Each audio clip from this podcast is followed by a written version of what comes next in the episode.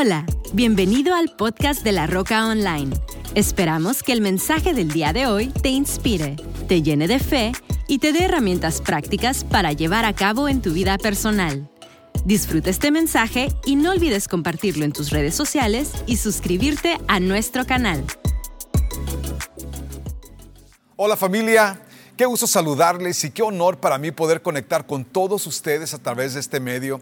Obviamente nada sería más increíble poder estar delante de ti, pero sabes que una de las cosas que Dios ha hecho con la roca es que ha hecho de la roca un ministerio fructífero hemos crecido, hemos prosperado, nos hemos multiplicado y dado al fruto es la razón por la cual ese es el único medio que tengo para poder estar con ustedes cuando no estoy contigo en vivo. Pero quiero que sepas que estoy orando por ustedes, estamos creyéndole a Dios con ustedes y una de las cosas que tú puedes hacer para mantenerte conectado, conectada con la roca y con lo que estamos haciendo es a través de la de la roca.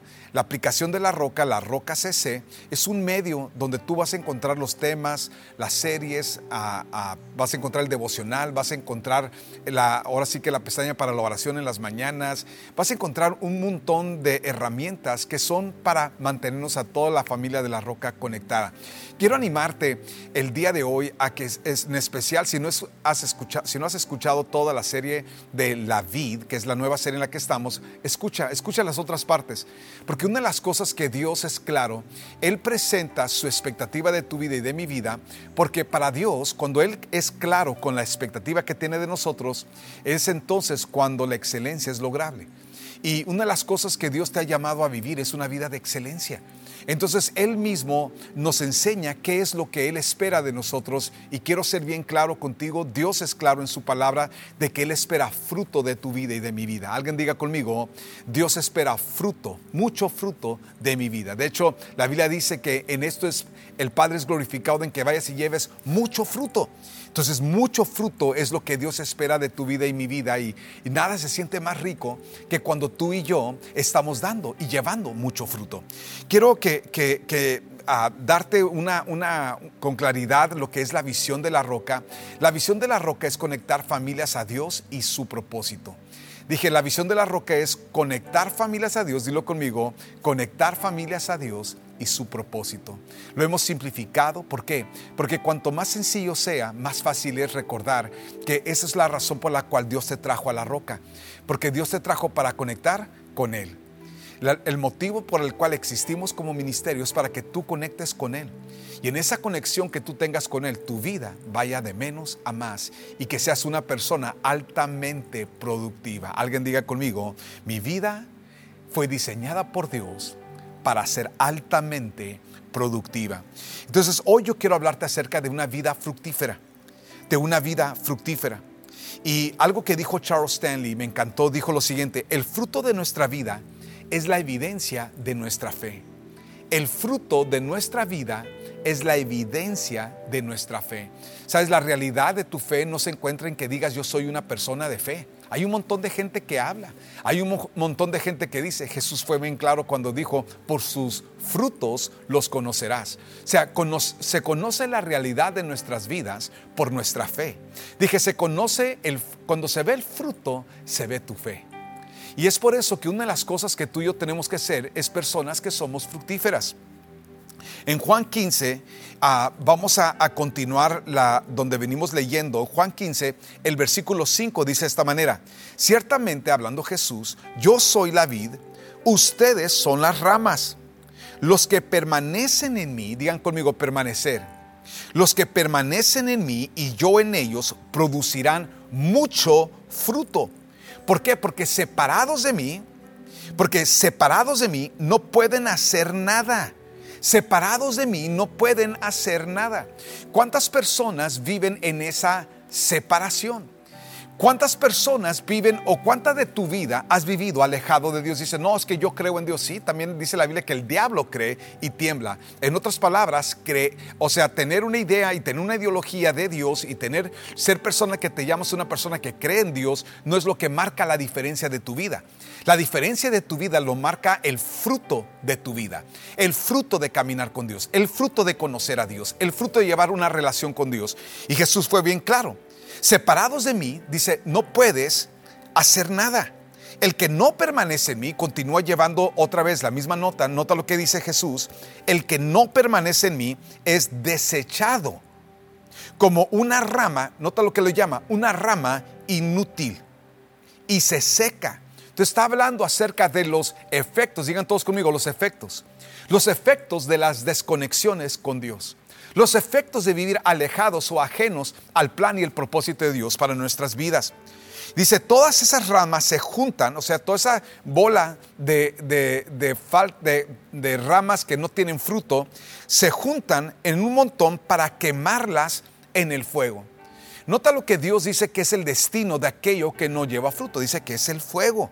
Si ustedes, continúa diciendo, si ustedes permanecen en mí y mis palabras, alguien diga conmigo, sus palabras. No las palabras del compadre o la comadre, no las palabras de, aún las palabras de José, no. Porque mis palabras son mis palabras, pero las palabras de Dios, o sea, se encuentran en su palabra, sus palabras. Si ustedes permanecen en mí y mis palabras permanecen en ustedes, nota lo que dice, pueden pedir lo que quieran. Pueden pedir lo que quieran. Si mis palabras, si ustedes permanecen en mí y mis palabras permanecen en ti, pide lo que quieras y te será concedido.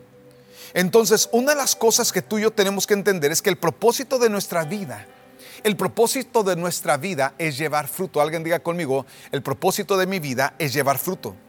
Y no solamente un fruto de, momentáneo, sino que un fruto que perdure. Una de las cosas que tú y yo tenemos que tener visión es hacer cosas que perduran. ¿Y qué cosas perduran más que otras? Una de las cosas que tú y yo, si vas y compras algo, esa cosa puede perdurar lo que tenga de, de vida a eso, pero si tú y yo tenemos sabiduría, vamos a invertir nuestro tiempo en aquellas cosas que perduran. Y yo quiero que veas algunas cosas importantes porque dice lo siguiente, quiero enfocarme en esta parte del mensaje, nota lo que dice, el que no permanece en mí déjame dirijo a personas que tú batallas en tu vida espiritual. Déjame dirijo a personas que tú batallas en tu conexión con Dios.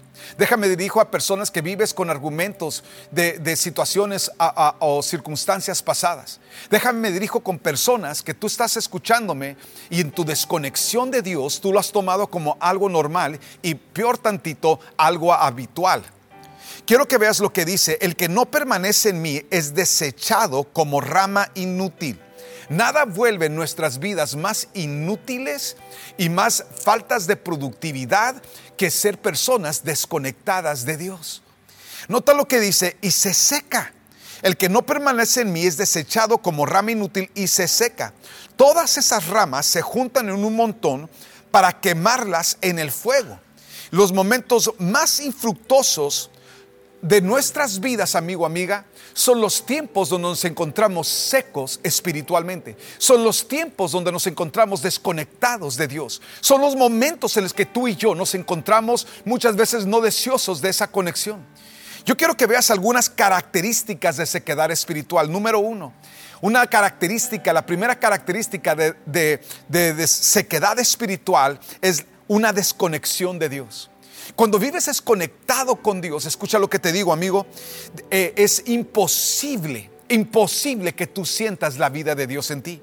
Esa desconexión, eh, esa desconexión, cero interés por tu devocional, cuando tienes cero interés por orar, porque el que no busca a Dios, el que no busca a Dios está buscando entonces experiencias. Escuche esto, cuando tú no estás buscando a Dios en una relación personal cercana, lo que estamos buscando, de repente queremos reemplazar esa relación con una experiencia.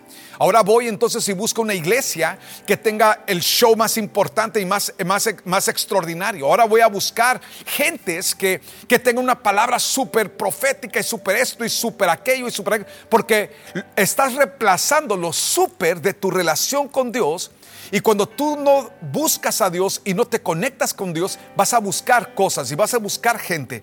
Eh, eh, Isaías 29, versículo 13 dice lo siguiente, así que el Señor dice, este pueblo dice que me pertenece, me honra con sus labios, pero su corazón está lejos de mí. Su corazón está lejos de mí y la adoración que dirige no es más que reglas humanas aprendidas de memoria. ¿Qué está hablando? Está hablando cuando nosotros reemplazamos una relación íntima, una conexión personal con Dios por ser personas profesionales de asistir a iglesia, ser personas profesionales religiosas, ser personas que, que decimos que amamos a Dios, pero nunca tomamos el tiempo de pasar tiempo con Él. Es como la persona que dice que ama a su esposa, que ama a su familia, que daría lo que sea por su familia. Mi amigo, si darías lo que sea por tu familia, dales tiempo. Dale tiempo a tu familia.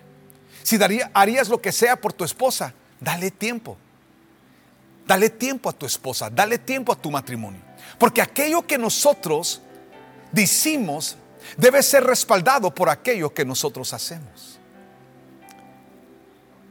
La segunda cosa que nosotros encontramos, la segunda característica de sequedad espiritual, es personas que se llenan de argumentos necios. Cuando una persona comienza a tener argumentos, es impresionante cuántas personas comienzan a distanciarse de Dios y a desconectarse de Dios y le echan la culpa a gente. No, es que tal persona. No, es que tal cosa. Y comienza una, un rollo de crítica. Y comienzas a reemplazar tu relación con Dios, de caminar con Dios, de buscarlo a Él por crítica. Y de repente comienza a, surgir una cierta soberbia. El orgullo comienza a tomar lugar. Es lo que encontramos nosotros en un hombre llamado Coré. En la historia de él se encuentra en Números 16, te lo recomiendo que lo leas después en tu casa. Números 16, está la historia de Coré. Es una historia interesante porque este cuate pensaba que él podía o que él sabía más que sus líderes, que él podía también tomar el lugar y, había una prepotencia, había una soberbia que había surgido de dentro de su corazón, porque era un hombre que servía, era un hombre de entre los levitas, era una persona que tenía un lugar de honra, era una persona de hecho que tenía un lugar de liderazgo. Pero llegó un punto donde lo que él tenía ante Dios o lo que el lugar que Dios le había dado fue insuficiente para Coré y Coré comenzó a desear aquello que no era para él, aquello que era exclusivo, escucha lo que te estoy diciendo, para el sacerdocio o en su en su caso para Moisés. Había una insatisfacción, ¿por qué? Porque había una desconexión. Había más interés en tener un puesto, en tener una posición, en ser alguien importante ante los ojos de la gente que ser alguien importante en la presencia de Dios. Escucha lo que te estoy diciendo, amigo. Hay pocas cosas más venenosas para el alma humana que el desear un lugar que Dios no te ha dado. Que desear una, un lugar, un puesto, una posición que no es Dios el que te ha puesto. Quiero que sepas, amigo, que eso puede causar destrucción y fue lo que sucedió en la vida de, de Coré. R.C. Sprout dijo lo siguiente, argumentos necios son una señal de orgullo y orgullo es la raíz de todo pecado. Otra vez, argumentos necios son una señal de orgullo y orgullo es la raíz de todo pecado. John Maxwell dijo lo siguiente, argumentos tontos son la señal de un corazón cerrado a la verdad. Quiero que entiendas, amigo, que cuando hay una desconexión de Dios, cuando estás viviendo alejado, alejada, cuando no estás buscando a Dios en tu devocional, cuando te has, te has alejado de tu tiempo de oración, el enemigo va a buscar seducir tu corazón en una apatía, en una dureza, en una sequedad espiritual que produce, número dos, argumentos. Número uno, una desconexión de Dios. Número dos, argumentos necios. Número tres, comienzas a juntarte con personas iguales. Personas que se han desconectado espiritualmente, que están no buscando a Dios, no metiéndose con el Señor. Una de las cosas que ocurre es que comienzan a crearse argumentos. ¿Y sabes qué, es lo que sucede? Comienzan a juntarse los que traen argumentos. Y se vuelve el club de aquellos que traen argumentos. De aquellos que saben más que el pastor, aquellos que saben más que los líderes, aquellos que saben más que el papá, que la mamá. E, e, es interesante cómo hay una tendencia del enemigo a buscar que se unan esos grupos de personas. Nota lo que dice Proverbios 24, 21. Dice, hijo mío, teme al Señor y al rey. No te juntes con los rebeldes. No te juntes con gente que está llena de, argumentos, con gente que está atestada de rollos. Beth Moore dijo lo siguiente, amistades tóxicas pueden destruir tu vida tan fácil como cualquier otra adicción. Y una relación tóxica es aquella que cuando te ve que tú estás caído no busca levantarte y decirte, sabes que métete con Dios, vente, vamos a orar, vente, vamos a... Quiero que entiendas, una, una relación tóxica es aquella que se une contigo a hablar amarguras, amar, hablar negatividad, hablar pesimismo, a comenzar a criticar. Esas son relaciones tóxicas. Y si tú tienes una relación de esas en tu vida, mi amigo, como dicen por ahí, a, cruz, cruz, se vaya el diablo, venga Jesús, o corre y cuéntale al que más confianza le tengas, porque una de las cosas que tú y yo tenemos que entender, si tú tienes una tendencia a ese tipo de argumentos, esa es una tendencia del enemigo, porque lo que el enemigo está buscando es destrucción, y es el punto número cuatro, su final es destrucción, el final de personas con argumentos, el, final de personas que buscan a, estar fuera de su lugar, eh, que buscan argumentos necios, que buscan gentes con eso, que están desconectados de Dios, tarde que temprano destruyen sus propias vidas como lo fue en el caso de Coré, números 16. Joyce Meyer dijo esto, sequedad espiritual es peligrosa, pues te lleva a apatía y a indiferencia, no solamente con Dios, escucha esto, te lleva a indiferencia a las cosas de Dios, a la gente de Dios, y es, una, es un veneno mortal. Es por eso que una de las peores condiciones que nosotros podemos tener es ese alejamiento, esa desconexión de con Dios. Voy a pedir que pasen por favor los otros líderes y acompáñenme para continuar este mensaje en los campos. Los amo familia. Entonces, estas cosas que la Biblia menciona, Jesús lo está hablando. ¿Por qué? Él lo está hablando no para que, para, para que nosotros lo veamos, está, nos está hablando de Dios para que nosotros lo evitemos. Evitemos que la desconexión y que nos mantengamos ¿dónde? Conectados.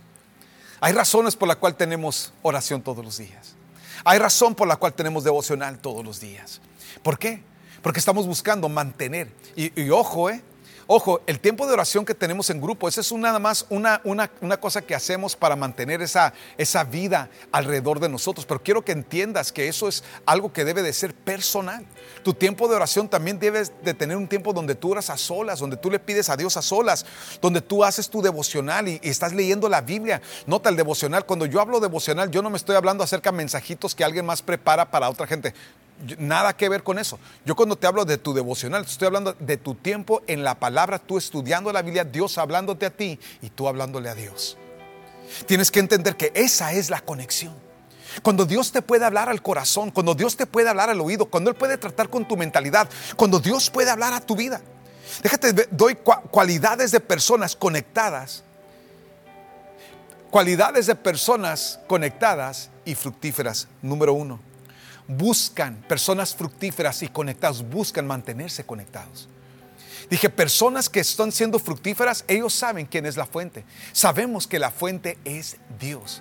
Nota que en, 26 años no he bajado un solo día, un solo mes, un solo año de hablar del mismo tema.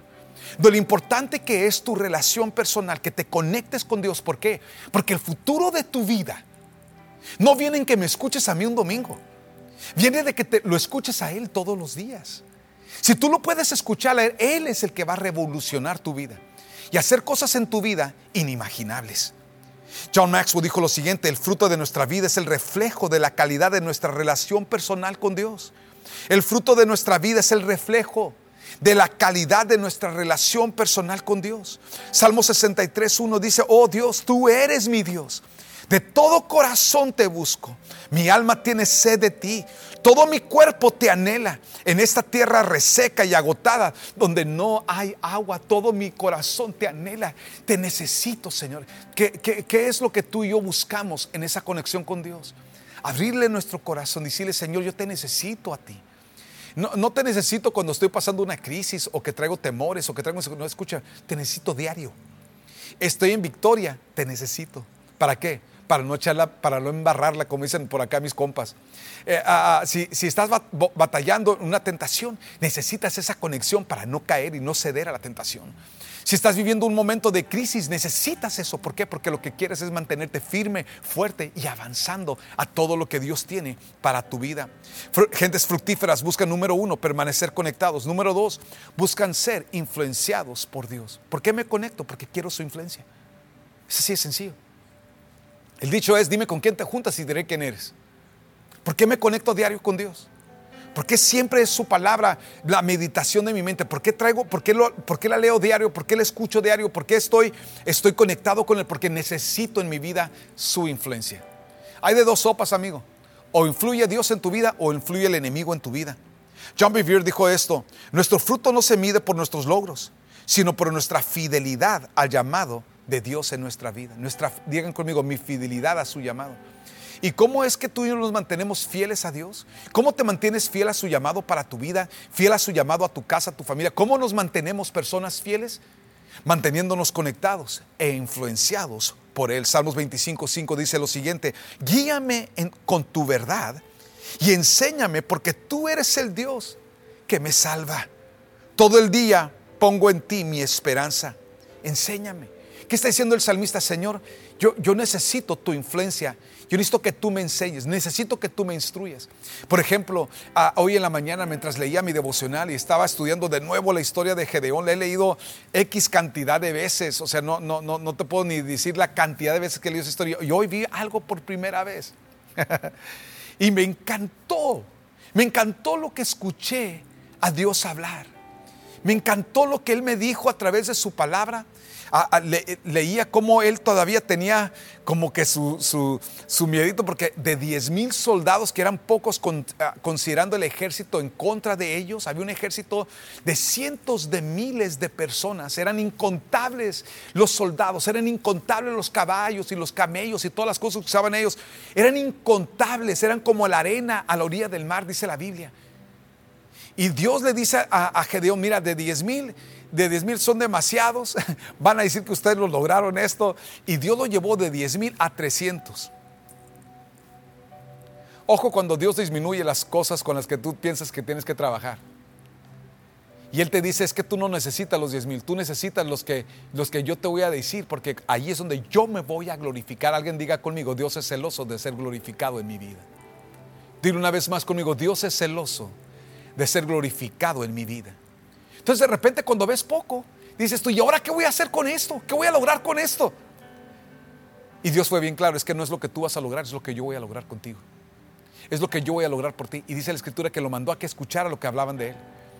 Y, y me encantó porque hay personas que hablan de ti. Y hay personas que hablan de mí. Muchas veces tú y yo pensamos que la gente habla de nosotros por mala leche, eso. Y, y, me encanta porque dice la Biblia que sí estaban hablando de Gedeón, pero estaban hablando de Gedeón porque le tenían terror. Estaban hablando mal de él porque le tenían terror. ¿Y por qué? Porque Dios estaba por darle la victoria, como está por darte a ti la victoria. Dije, Dios te va a dar a ti la victoria. Y Dios dirás, es que no tengo esto, no tengo. Escucha, si tienes a Dios, lo tienes todo. ¿Por qué es importante? ¿Por qué es importante nuestra relación con Dios? Porque es ahí donde Él influye en tu corazón. ¿Qué influye? Aliento, ¿qué influye? Ánimo, ¿qué influye Dios? Influye toda su vida en tu vida y en mi vida. Romanos 8:14, pues todos los que son guiados por el Espíritu de Dios son los hijos de Dios. ¿Qué quiere hacer Dios contigo? Él quiere guiarte, Él quiere, Él quiere influenciar en tu vida. Personas altamente fructíferas. Buscamos ser personas influenciadas por Dios. Número tres, personas altamente fructíferas. Buscamos honrar a Dios con oraciones con oraciones atrevidas. Escucha lo que te voy a decir. Sabes que una de las cosas que honra a Dios es cuando tú y yo nos atrevemos a pedirle a Él aquello que, que típicamente hasta nos... Hay gente que dice, hasta me da pena pedirle. Escúchame, con Dios, con Dios no te dé pena. Con Dios todo lo contrario. Una de las cosas que me encanta que Jesús nos enseña, nota lo que dice de personas fructíferas. Dice, si ustedes permanecen en mi versículo 7 y mi, si ustedes permanecen en mí y mis palabras permanecen en ustedes, pueden pedir lo que quieran. Pueden pedir lo que quieran. ¿Lo que qué? Lo que quieran. ¿Qué es lo que quieres? ¿Qué es lo que quieres ver a Dios hacer en tu vida? Vamos, sal con ello. ¿Qué quieres ver tú a Dios hacer en tu vida? ¿Qué quieres ver tú a Dios hacer en tu casa con tus hijos? ¿Qué quieres ver a Dios hacer? Atrévete a pedírselo. Pero ojo, si eres de los que andan criticando, murmurando, esas gentes solamente se esperan serpientes, ¿eh? Pero si somos de los que estamos conectados con Dios, alguien diga conmigo, yo soy de los conectados. Si somos de los conectados con Dios, Jesús fue bien claro. Pide. ¿Cómo debemos de pedir? ¿Cómo se pide, amigo, amiga? Se pide conforme al tamaño. imagínate llegar con Bill Gates y decirle, Bill Gates, ¿sabes qué? Necesito, necesito que me prestes unos, unos 10 mil dólares. ¿Cómo ves? Yo creo que Bill Gates se ofendería. Pero si tú llegas con Bill Gates y dices, ¿sabes qué? Bill, necesito 50 millones de dólares para emprender este nuevo startup, que esta es la idea que traemos, va, va, va, va, va. yo creo que Él es más propenso a prestar los 50 millones que a regalarte 10 mil dólares. Dios, alguien diga conmigo Dios, Dios es propenso a darte aquello que tú estás dispuesto a creer y que solo Dios lo puede hacer. Es por eso que estamos continuamente orando por nuestras futuras generaciones. Yo estoy orando sobre mis hijos y los hijos de ustedes y, los, y nuestros nietos, mis nietos no nacidos. Estamos orando por ellos para que se levanten a ser hombres y mujeres. Estamos orando para preparar infraestructuras espirituales, para que ellos tengan carriles sobre los cuales puedan correr y creerle a Dios y vivir para Dios y cumplir el propósito de Dios. ¿Por qué? Porque Dios se agrada cuando nos atrevemos a pedir cosas en grande. Me encanta lo que dijo Charles Stanley. Dijo, Dios es agradado cuando le pedimos cosas que están lejos del alcance de nuestra habilidad para conseguir. Es una realidad, amigo. John Bevere dijo, oraciones atrevidas honran a Dios porque reflejan nuestra confianza en su poder. Alguien diga conmigo, es en su poder y en su bondad. Esas cosas cuando tú y yo pedimos en grande es porque sabemos que solamente Él lo puede hacer. Alguien diga conmigo, solo Dios lo puede hacer. Cuando nosotros oramos por alguien que tiene cáncer y llegamos y oramos y, contra todo amenaza, contra todo reporte médico, nosotros declaramos la sanidad de Dios. ¿Es por qué? Porque solo Dios lo puede hacer y es cuando Dios es glorificado. El domingo pasado fui a orar por un bebé.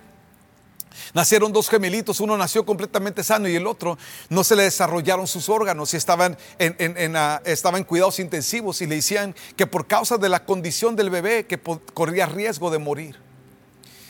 Y, cuando me contaron eso me movió el corazón y le dije a la persona, ¿sabes qué? No, no, esa persona solamente quería que lo incluyera en mis oraciones de matutinos. Y le dije, no, no, no, no. Le dije, ahorita en cuanto termine de predicar, nos vamos directo al hospital y voy a a orar por ese bebé. Y fui, terminando la reunión, me escapé de la reunión, corrí al, hospital a orar por este niño que tenía un reporte de muerte. Y llegamos, pusimos nuestras manos sobre ese, ese bebé pequeñito que había nacido prematuro y no se le habían desarrollado sus órganos todavía vitales. Llegamos y oramos por él. Y ayer me trajeron, me, dieron un reporte que fueron y examinaron al bebé y que todo está desarrollándose y que de una manera milagrosa posiblemente esta semana ya sale del hospital.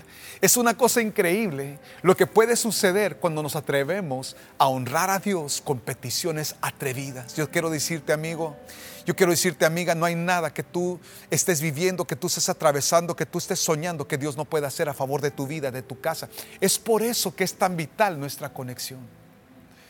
Vive conectado con Dios y vivirás conectado con la vida que Dios tiene para ti. Quiero invitarte que ahí donde estás, inclina tu cabeza, cierra tus ojos, por favor. Y yo te invito a que le digas conmigo, sí, Señor. Viviré conectado con tu corazón, Señor. Quiero tu influencia. Dile conmigo, Padre, quiero tu influencia en mi vida.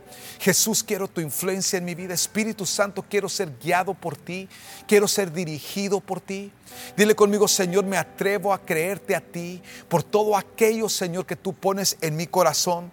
Y el día de hoy determino, Señor, vivir conectado contigo. Dile conmigo, Padre, perdona toda apatía, perdona toda frialdad, Perdona, Señor, todo aquello, perdona toda crítica, perdona todo aquello, Señor, que yo he permitido que seca mi corazón o que seca mis huesos. Perdona todo pecado, perdona toda dureza de corazón. Perdóname, Señor.